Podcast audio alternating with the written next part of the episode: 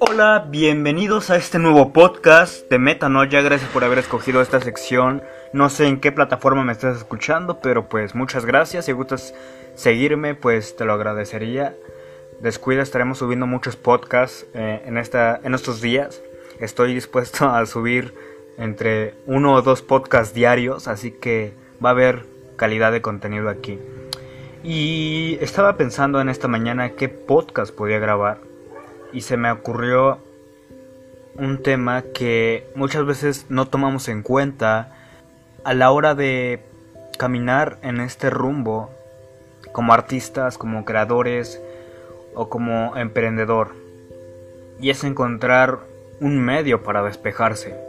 No es ningún secreto que trabajar durante horas en un mismo proyecto puede ser desgastante y hay personas que, que, mencionan la típica frase de por eso tienes que buscar lo que te apasiona y así hasta que ya no lo veas como trabajo sino como un estilo de vida. Hay una frase que no estoy seguro si la dijo Steve Jobs, pero ya saben, típicas cuentas gurú que ponen a personas icónicas con frases que mencionó en su momento y decía esta imagen, la única forma de hacer un gran trabajo es hacer lo que amas. Steve tenía razón. Pero si te guías por ese pensamiento vas a frustrarte mucho. Steve no era pobre para empezar. La mayoría de sus inversores eran familiares suyos. Desde ahí te lo pongo. Entonces, eso de guiarte por lo que amas y dejar de lado lo que no, es tonto. Es desgastante hacer aún lo que te gusta. Es desgastante entrenar cuando peor te sientes. Es desgastante escribir en madrugadas porque no quieres dejar ese impulso creativo al aire. Es desgastante hacer lo que amas. Pero peor aún, va a ser no hacer lo que te gusta. Siempre he pensado esto. Eh, si voy a sufrir, que valga la pena.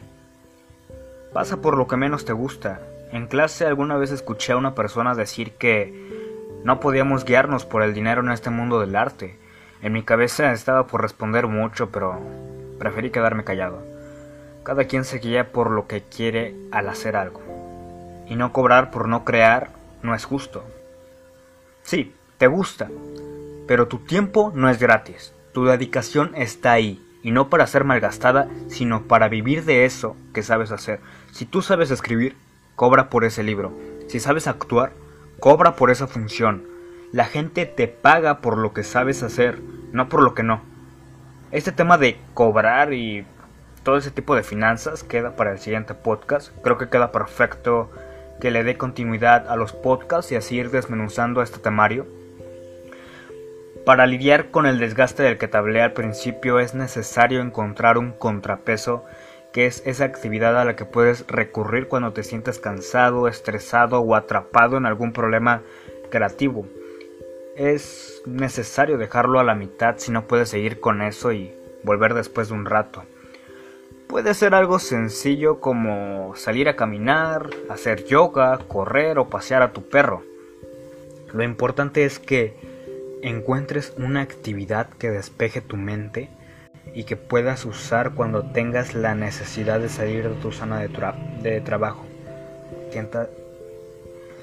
Incluso si no eres fan de la actividad física, que yo te lo recomiendo muchísimo, eso oxigena tu cerebro más que cuando no haces nada y te sientes alerta, eres capaz de pensar de mejor manera y muchos factores más.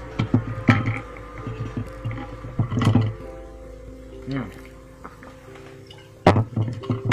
Pero, si no eres fan, puedes acudir a hacer siestas para relajarte o baños como herramientas de restauración. Para mí bañarme cada noche es terapéutico. Pero una vez que ya hayas realizado tu actividad de escape, es necesario volver a tu trabajo. Te será más fácil encontrar soluciones a los problemas que se puedan presentar en el camino, en eso que estés haciendo. La manera en la que yo me despejo es hacer 30 minutos de boxeo, yoga o andar en bicicleta por los cerros.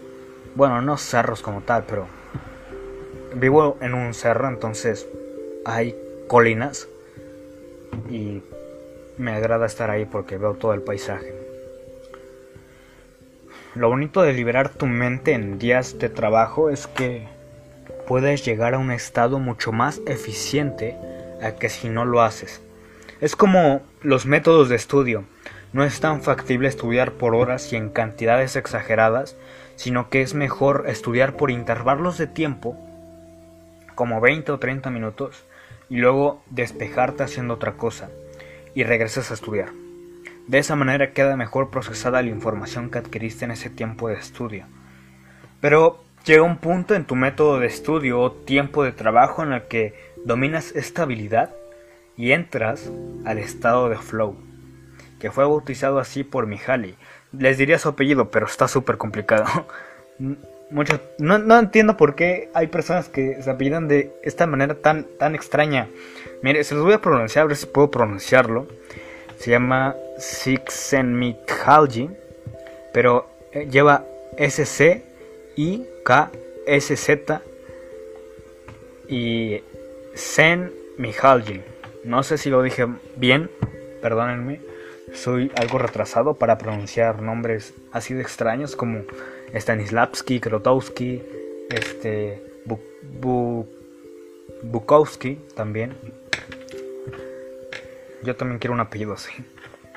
Entonces, regresando al tema, el estado de flow se refiere a cuando todos tus sentidos se encuentran tan enfocados en tu trabajo que pueden producir, como te decía, mejores resultados. Esto es gracias a que tu mente y cuerpo se encuentran tan sumergidos en el proceso que tus habilidades trabajan para lograr una misma meta. Una vez que logras dejar de lado las distracciones como el celular, pues ya lo hiciste y te enfocas de lleno. Es como hacer toda la tarea de una semana el último día a las 12 de la noche para entregarla a las 7 de la mañana del día siguiente.